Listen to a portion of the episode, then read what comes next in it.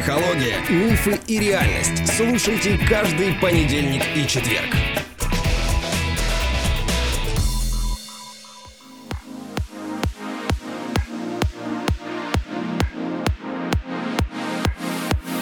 Доброго понедельника, дорогие друзья. Привет, мой любимый муж. Ой, любимый. Привет, моя любимая жена. Добрый день, наши слушатели.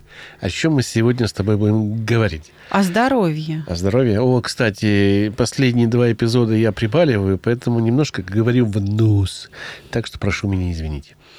А у нас буквально завтра стартует дневная группа.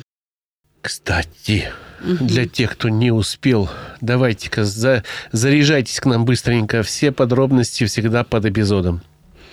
Ну что ж, э, мы вообще большие специалисты по исцелению философии, если ты не знаешь. Но э, надеюсь, что сейчас ты об этом узнал, по крайней мере, от меня. Да? Исцеление философии сама по себе тема не новая. То есть э, восстановить свое здоровье, двигая мозгой, ну или мозгами, вообще шевеля извилинами, используя мысли для оздоровления, идея стара как мир. И, собственно говоря, и медицина вышла из философии, как и все остальные науки. Правда? Да, конечно. Все вышли, кроме философии. Философия осталась в себе. Да, как мать всех наук. И а, сейчас есть такое ощущение, что науки в эту философию возвращаются. Ну, как ты их так рассыпала, да, в разные стороны. А теперь они обратно вынуждены приходить э, к философии для того, чтобы объяснить вообще, и чего они понадобывали. То есть вот открыли много чего, а теперь надо ответить на вопрос, а что это? Но слово «вынуждено» здесь не зря угу. прозвучало, потому что, э, возвращаясь, ну, скажем так, философия э, сама потерялась чуть-чуть если честно сказать. Да, очень много появилось людей, которые завели философию не совсем туда, куда хотелось бы. Это первое. То есть она такая распылилась в своем знании. Старая уже не подходила, нового не было. И а тех, кто был прогрессивен, называли, допустим, националистами или еще как-то не принимали в свои ряды. А так как у нас любая наука в основном была построена, ну, 30 лет мы жили э, нога-ногу с Западом, и много западных идей сюда пришло. Поэтому, да, сейчас возникли вопросы к тому, как понять, что происходит с человеком через философскую призму, да, если посмотреть. То есть и на наиболее, на, на, высшим, да, на наиболее высших э, закономерностях. Ну да, конечно. Мы же говорим о том, что эта философия может и быть искажена благодаря тому, что человек ее не так воспринял, не так ее выучил, не так понял. И это приводит к тому, что его действия искажаются, и он становится уже э, носителем нездоровой философии, так называемой. И эта нездоровая философия э, портит ему жизнь, а потом портит и здоровье.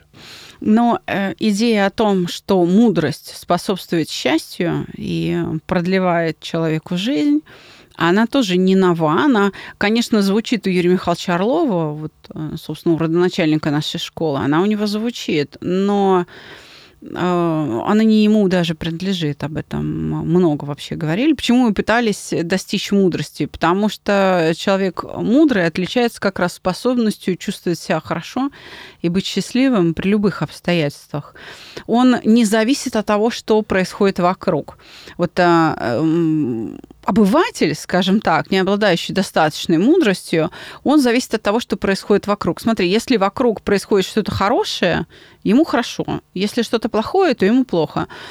А мудрец же может э, сохранять вот эту радость да, от жизни, даже когда вокруг все плохо, и понимать, что радоваться-то нечему, когда, может быть, и происходит что-то хорошее, в смысле приятное, а, но оно принесет совсем не те последствия вот ты сказал, в любых обстоятельствах. Не зря, допустим, очень много было отшельников раньше, да, которые уходили вот э, из мирской жизни в отшельничество, а потом их начинали посещать люди, думая, что они там обрели какие-то знания, и эти знания помогают там решать какие-то проблемы.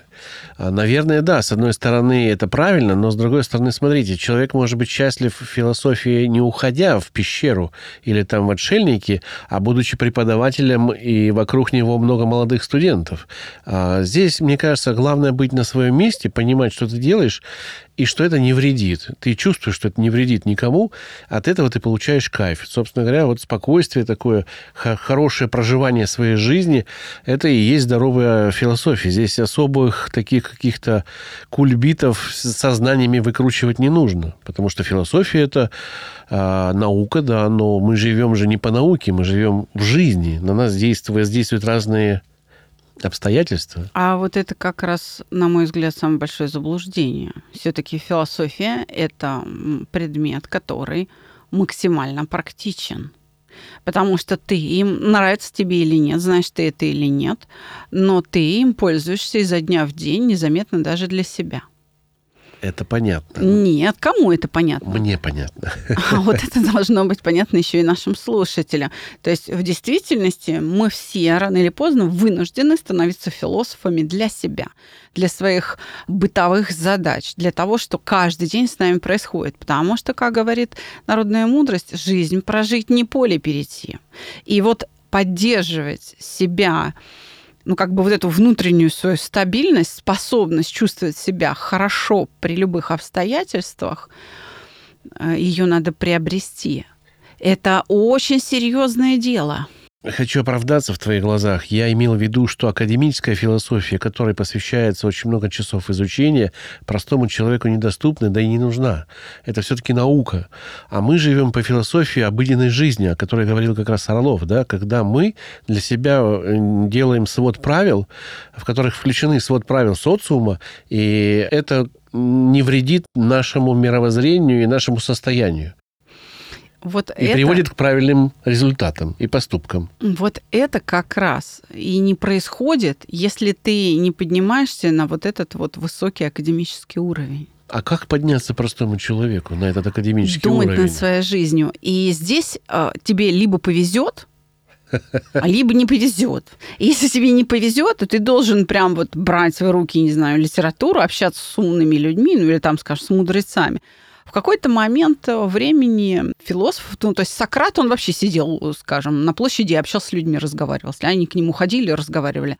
Потом этим занимались священники, священство ходили за советом. Потом стали ходить, скажем так, к партийным работникам, потому что они определяли, что такое хорошо, что такое плохо, и вообще как жить дальше в этом всем.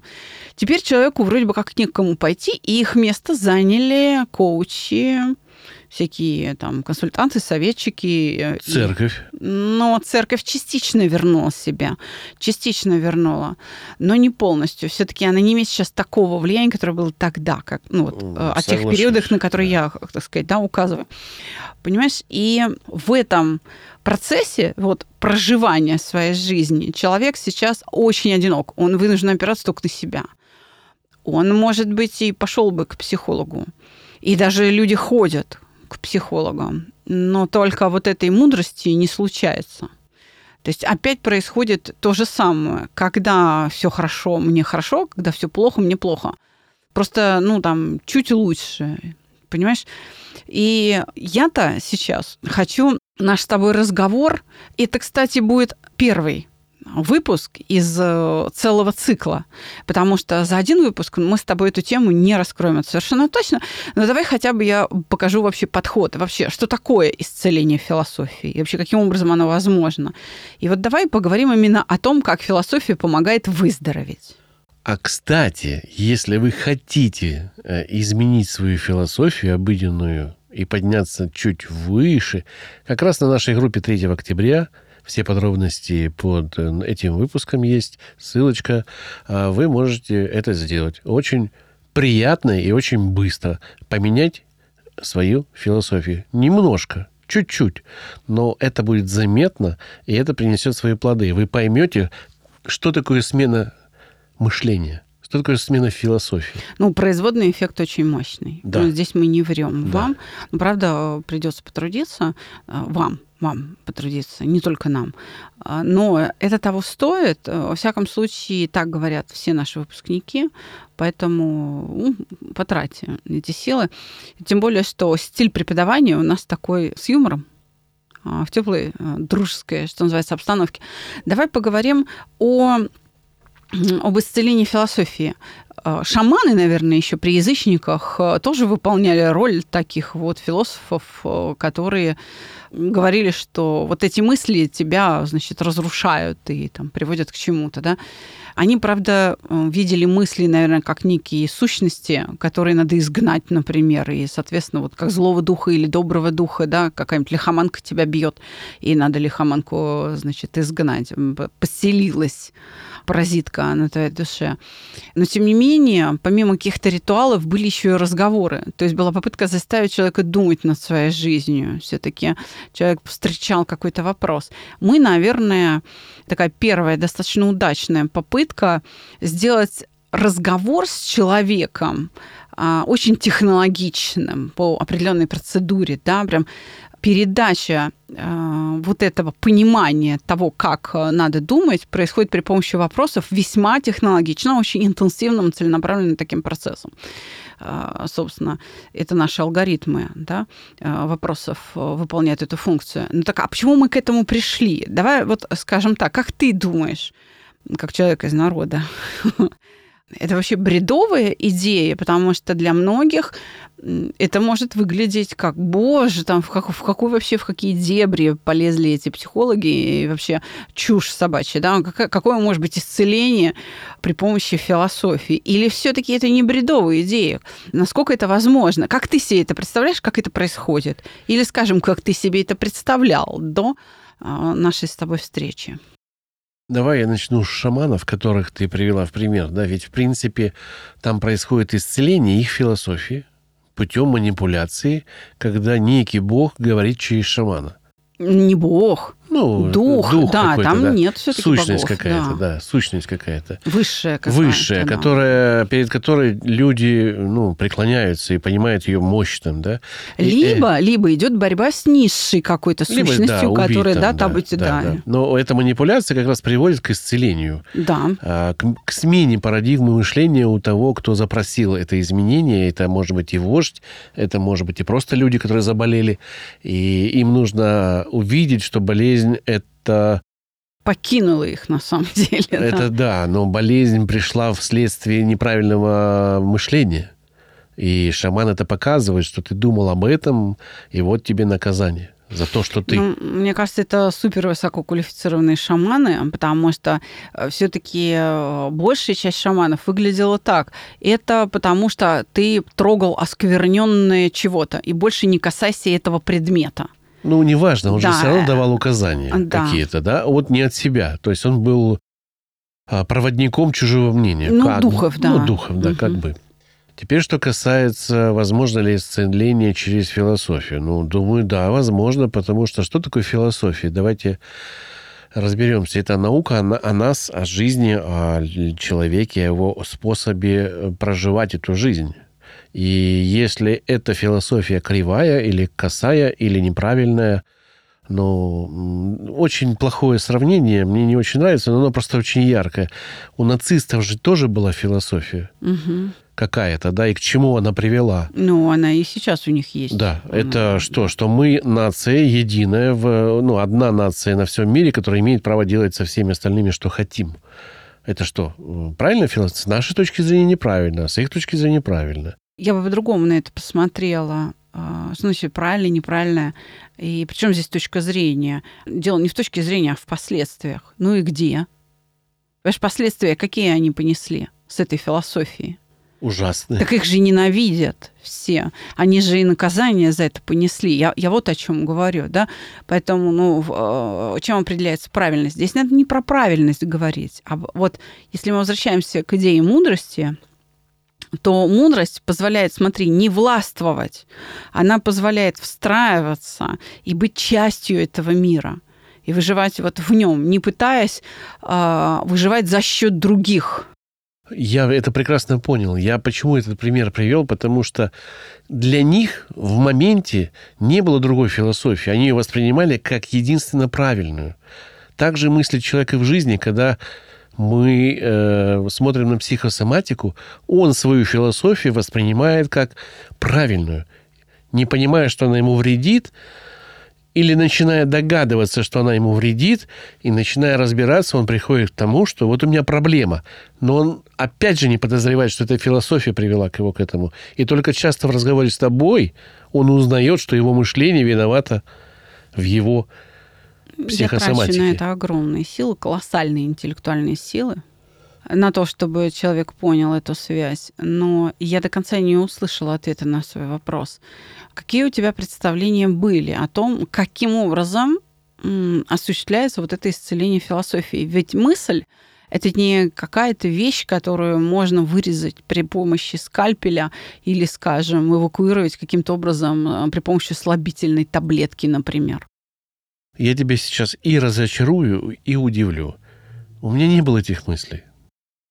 То есть для тебя это было совершенно неведомое вообще? Вообще неведомое. До встречи с тобой я многих вещей не видел, не разбирался, не ну, что ли, не... Ну, фокусировка была сбитая, да? Я думал о совершенно других дела, вещах. Совершенно...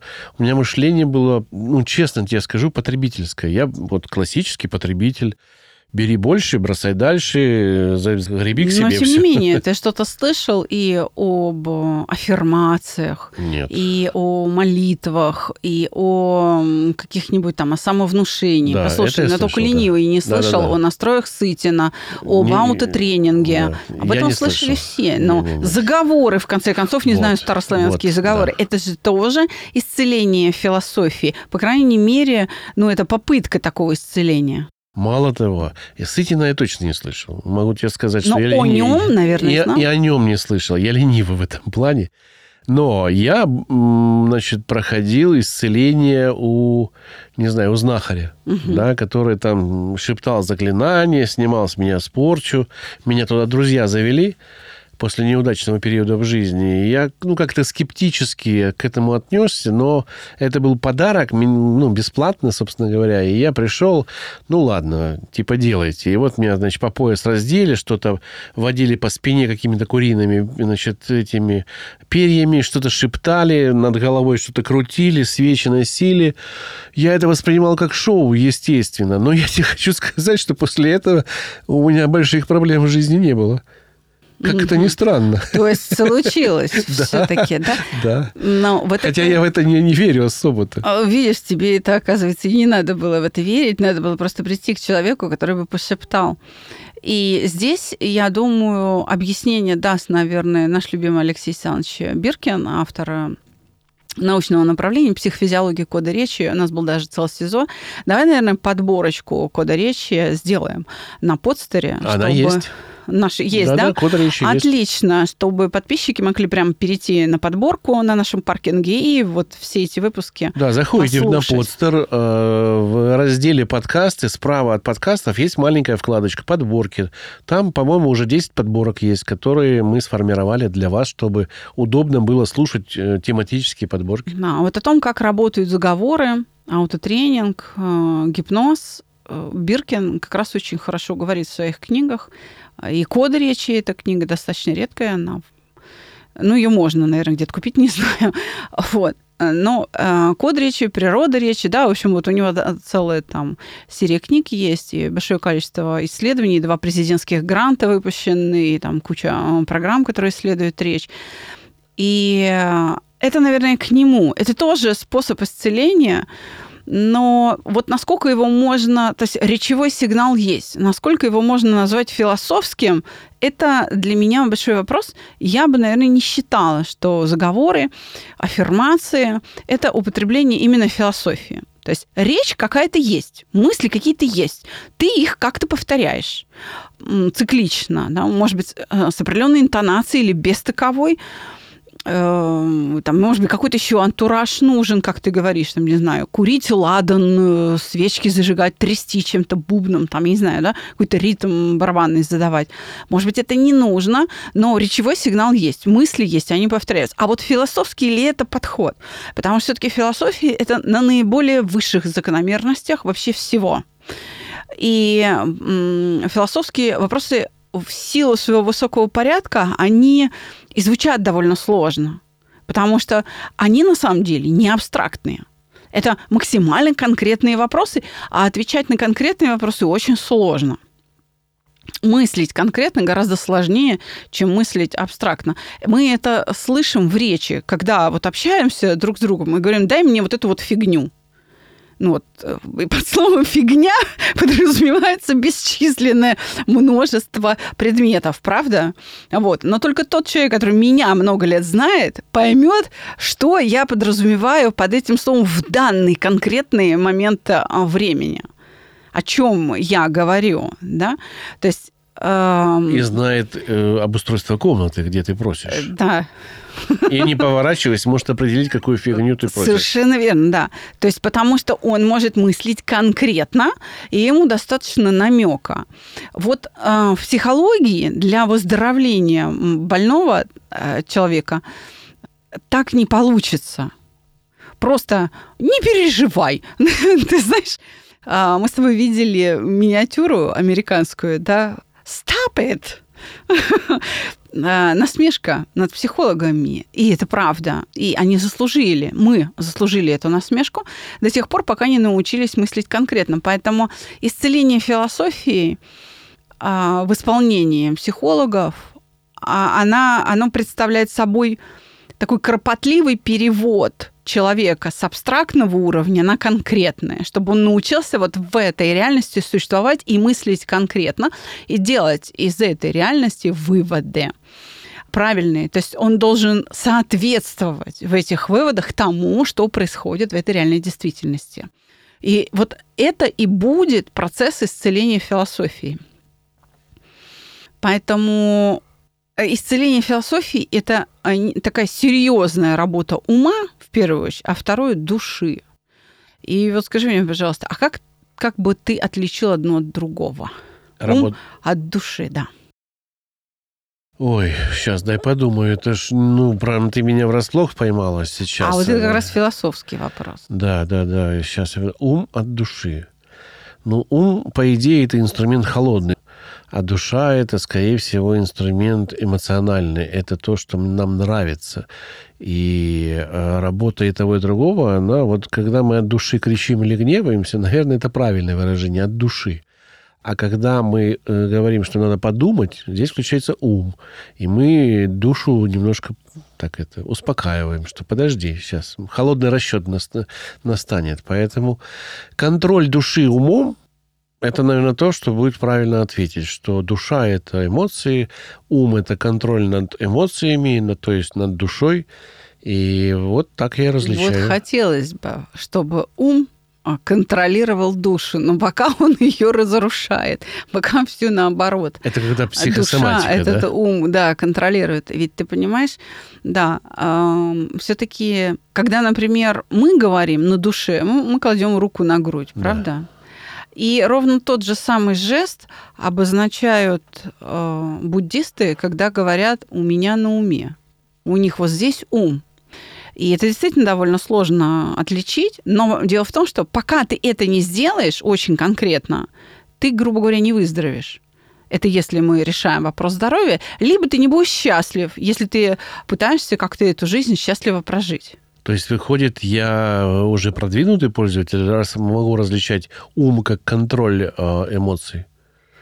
Ну, ты близок очень я к близок, ответу. Да? да, я не буду говорить, что я вот сейчас права, я просто скажу, как мы на это смотрим. Да? Все-таки ум – это интеллектуальная часть, которая не подтягивает, скажем, душу. Она в работе ума, тело может не участвовать. Ну, например, сновидение – это работа ума а тело там не участвует. Да? А душа – это все-таки что-то, что использует тело для своего существования при помощи ума. То есть это нечто иное и большее, чем сочетание тела плюс интеллект. Это нечто иное и большее. И вот душа не может существовать без тела. А интеллект может, например, искусственный. И при этом еще интеллект может умножить наши душевные переживания, а может принизить. Да, то есть он может их а, регулировать. Понимаешь, да. это на самом деле два явления а, равнозначных. И очень важно понять, как они связаны. И над этим как раз приходится думать, потому что это у меня на уме или я это переживаю. Потому что от ответа на этот вопрос зависит принимаемое решение вот сейчас, в данный момент времени. Когда, например, я узнаю что-то, ну, что вот там в культуре является чем-то трагичным, да, не знаю, там, измена мужа, вот я ее знаю. И как мне с этим справиться? Люди говорят, умом-то я понимаю, но пережить не могу. То есть, получается, психосоматика – это проявление душевных переживаний, бесконтрольных нашему уму. Да.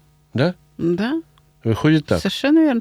Это вмешательство души в работу тела. Причем mm. с отрицательным, с нехорошим результатом, с результатом, который эту живучесть понижает. То есть ум говорит, не надо этого делать, не надо этого да. делать. А душа говорит, «Эй, молчи, все, заткнись, я сам, я лучше знаю, что мне тут делать. Я тебя не спрашиваю, да, говорит вообще, душа, да, делаю как могу, не стреляйте в пианиста, он играет как умеет. И мы вот это имеем в виде вот заболевания.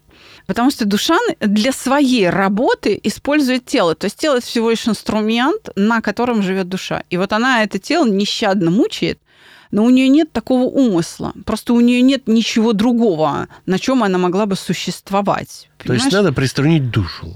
И, и мы, собственно говоря, этим занимаемся, да? Ей надо помочь и как бы не разрушать тело. Все дело в настройках. Когда, ну, давай, наверное, возьмем э, компьютер, да, а, если он творит какую-то дичь у тебя, не слушается, сам открывает, закрывает какие-то окна, что-то делает, а, если он тебя не слушается, обычно что делают? Меняют операционную систему, то есть вызывают наладчика, сисадмина, который начинает, значит, налаживать. Ну, форматирует диск. Да, и вот там переустанавливает систему, да. вот это все.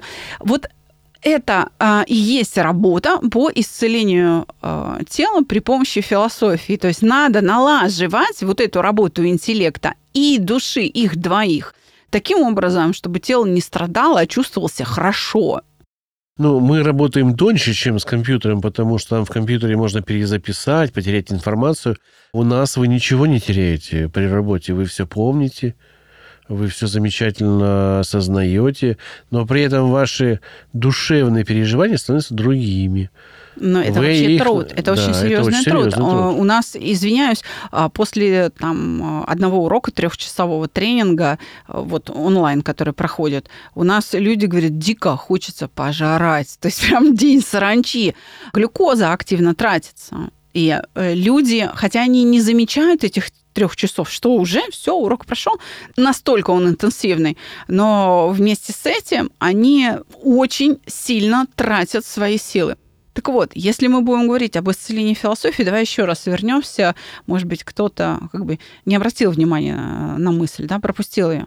Все-таки исцеление философии – это именно осмысление того, как я живу.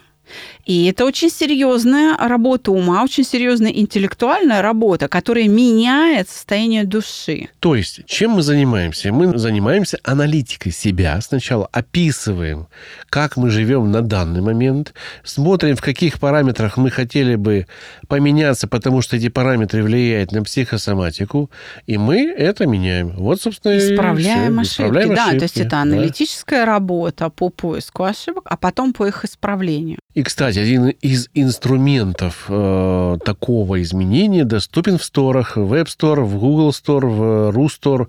А ссылочка всегда под нашим... Ты про наше э, приложение? Наше приложение «Чувство покоя» с кнопкой «СОС», где можно провести угошение какого-то переживания или тревоги легкое. Да это приложение само по себе философию не меняет пока. Да. Оно будет чуть попозже менять туда, добавим необходимый Но без него поменять нельзя.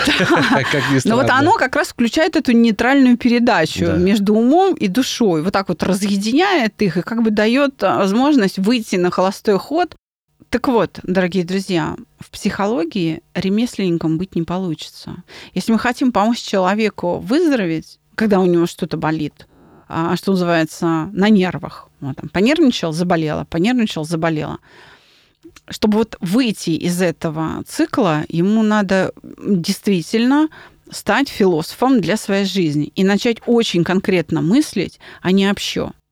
И задавать себе вот эти вот, я так скажу, глубокие философские вопросы. Вот это будет исцеление философии. Не чтение аффирмаций, не там чтение мантр и даже не заговоры, хотя могут быть чудесные э, исцеления, как нам засвидетельствовал Андрей. Но это все-таки не философская работа. Хотите быть здоровыми, думайте над тем, как вы живете. И в этом у вас есть помощники, ну, как минимум мы. А мы продолжим разговор на эту тему в следующем эпизоде на эту тему. До свидания. До свидания.